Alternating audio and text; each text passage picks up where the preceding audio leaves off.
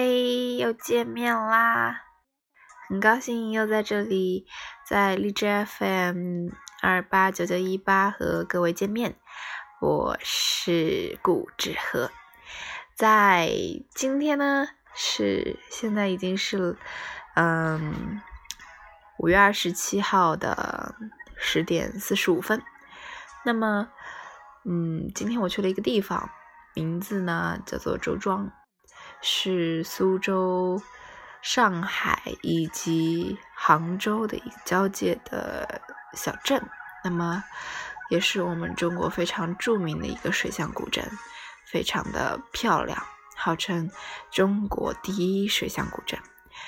那么，嗯，我和我妈妈就是苏州的本地人啊，所以说我们就抽空。报了一个一日游的旅行团。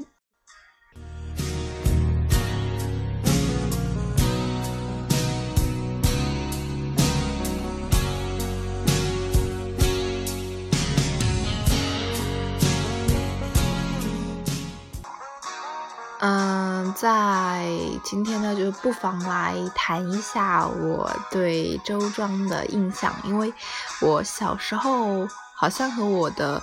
父亲也去周庄玩过，但是那个时候我四五岁的样子，所以不太记得了。那么今天呢，隔了十几年了，应该是，嗯，和我的母亲故地重游，它像是一个崭新的地方对于我来说，但是，嗯，又似曾相识，非常的熟悉，因为苏州遍地，基本上。嗯，不用隔多长路，那么你就可以看到呃一座小桥，一处流水人家。嗯，所以这也是对于我来说熟悉的地方。嗯，我们报的是就是本地的比较小的旅行社，然后在飞猪上面订的。啊，不禁感叹啊，现在。嗯，现在的旅行社非常的方便，就是呃，可以直接在淘宝上面订啊，包括说，嗯，订餐啊、订车啊、自助行啊，都非常的方便。然后我和我母亲很怕麻烦，然后我妈妈非常的怕麻烦，所以就索性就订了跟团游。那么跟团游呢，有好处，也有。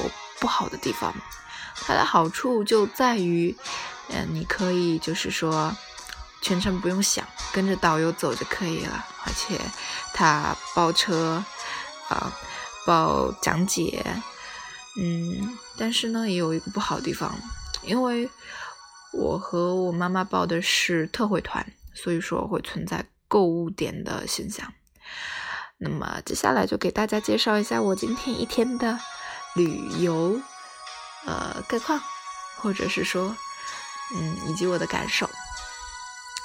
嗯，早上七点钟，我们在平江区的一处酒店集合了以后呢，就上车了。然后今天是周末嘛，但是好像玩的人不是很多，就只有二十来个人。到了。嗯，七点五十分左右就发车了。那么，嗯，首先呢，就先去了一个江南丝绸厂，在我们呃苏苏州市的吴江区，嗯，也是比较大的一个厂。那么这时候就是就可以跟大家说一说旅游团的弊端。嗯，进去了以后是八点钟进去的，直到。十点半我们才出来，嗯，在里面呢，我们在一个小房间里面啊，听大家就是听他们的讲解员在讲解啊关于丝绸的知识。虽然我和我妈妈就是呃平时都会去选购蚕丝被，但是我们觉得听听这种知识还是蛮好的。然后后来 就开始卖。被子啊，四件套啊什么的，其实，在这一点上，我觉得，嗯，浙江的商人做的非常的好，好就好在，嗯，他们就是比较注重，嗯，日常，包括说，嗯，也去过其他地方，包括安吉啊之类的，呃，购物的地方。那么，嗯，他们的东西不会太贵，然后感觉利润也属于薄利多销啊。嗯，拿回去的东西呢，确实是比较价廉物美的。虽然它是购物的呃地点购买到的，但是在我们苏州好像嗯这一方面还需要改善一下。呃，因为嗯可能是因为蚕丝被本身就比较昂贵的原因吧。嗯，便宜的是在一千左右。贵的要到几万不等。嗯，到了十点半以后呢，就是上车。然后因为周庄在修路，所以我们就来回，呃，用周庄的画舫，就是嗯，经过游船到达周庄。周庄，那么，嗯。差不多到了十一点半左右，我们到周庄了。到了周庄以后呢，就开始一天的旅行嘛，正式旅行。虽然虽然下午可能三点钟就要回去了，中间时间隔得很短，就只有很短的时间是可以让你去游玩的。那么，嗯，导游先带我们去了省厅。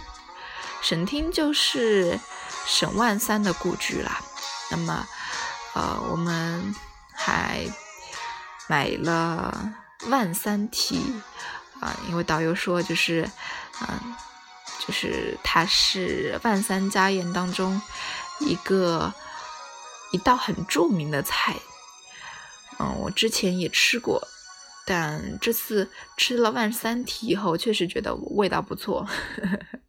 可能是我我比较爱吃的缘故吧。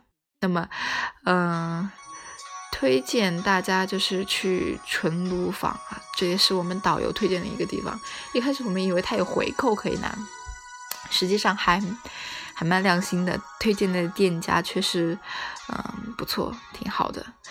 然后我一个人吃掉了一整个万三蹄，我妈妈都非常的惊讶。我的天！竟然女儿能吃那么多，导致我现在还蛮胖的。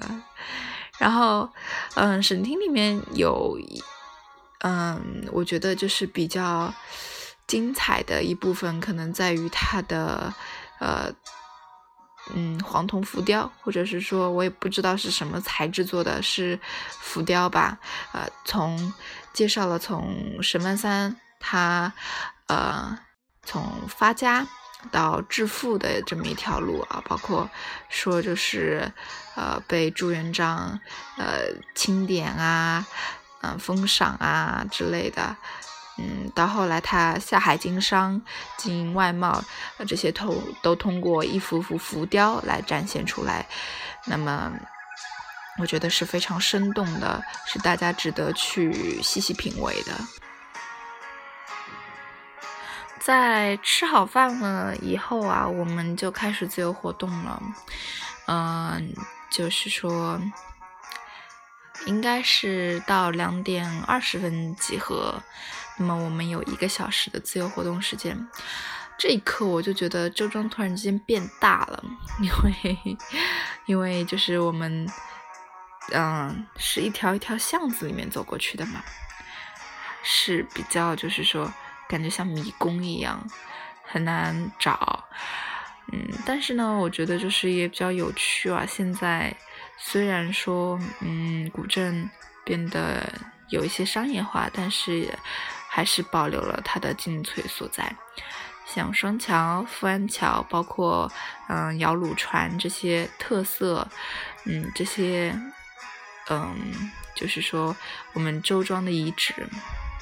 都保留的非常的好，嗯，我们在一路上还看到了非常非常多，就是各种卖饭三体的地方。另外，其实周庄里面呢，有像这个嗯，我喝了错内小卷村，然后还看到了松之记，所以大家如果说去周庄的话，应该不用担心，嗯，里面水卖的特别的贵呀，或者是其他的一些什么状况，有这些连锁餐饮啊、茶饮，嗯，还是不用担心的，而且口味也，嗯，都 OK，都还挺好的。我们在这一个小时里面呢，只去了一个地方，叫做周庄博物馆。周庄博物馆是一个，嗯，虽然小，但是它展现了周庄古镇的特色，而且非常精巧的一个博物馆。里面介绍了非常多的，嗯，从周庄发迹的文人轶事，他的背景资料啊，啊，他的就是。嗯嗯，他的个人信息啊，然后还有我们周庄在举行民俗活动的时候所需要用到的一些道具啊，然后还有我们周庄人民就是在夏天农作时，嗯，用的梨呀啊，然后种的稻谷啊，这种仿真的东西都一一展现在了我的面前。那我觉得，嗯，很好，很有地方特色。哎，我这里就需要提一提，我们在乌镇，就是我觉得周庄古镇类似于乌镇的，嗯，东栅，就是比较民风还是比较淳朴、比较自然的一个地方。那么。虽然说它现在向商业化过渡的话呢，嗯，处于就是说东栅和西栅之间比较尴尬的一个时期，这是我个人的感觉。那么，如果它今后呢，就是，嗯，可以向商业化可以做得更好、更精细一点，就比如说，嗯。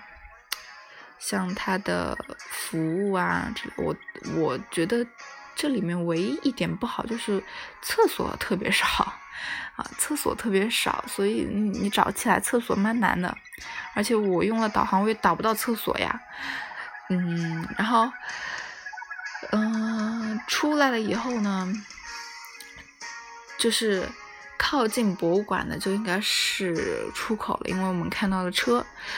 嗯，但是因为就是这段时间正好在修路嘛，所以我们就原路返回，继续等导游。那么等了导游以后呢，嗯，其实这这一点是令我比较失望的。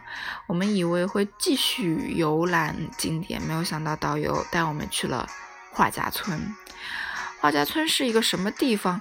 给大家就是做一下，嗯，我脑海中的样子。啊，是一座座现代的，就是嗯，别墅，相当于说民宿。但是这个民宿呢，它还没有修缮好，也就是说还没有装修好。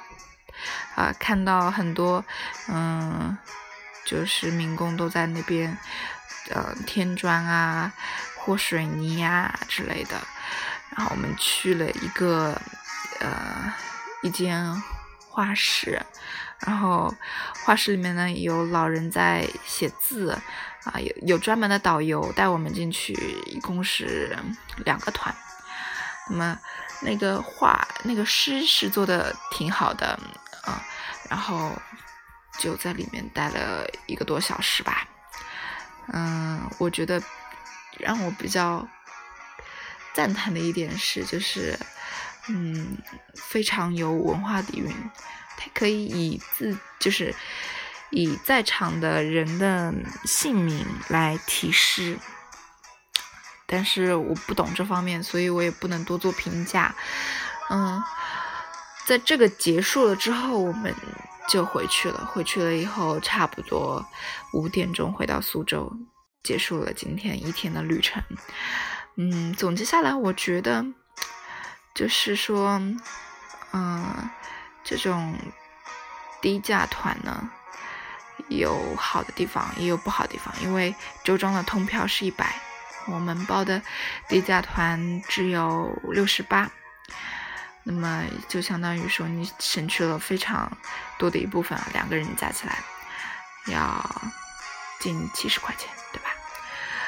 然后，但是有不好的地方，就是购物的地方很多，而且我们只玩了一个小时，就相当于只逛了省厅和自己去找了一个周庄博物馆，其他地方都没有逛到，也。嗯，只是说我也在双桥上面拍照了，但是不知道，嗯，它有什么历史故事，这也是我感到遗憾的一点。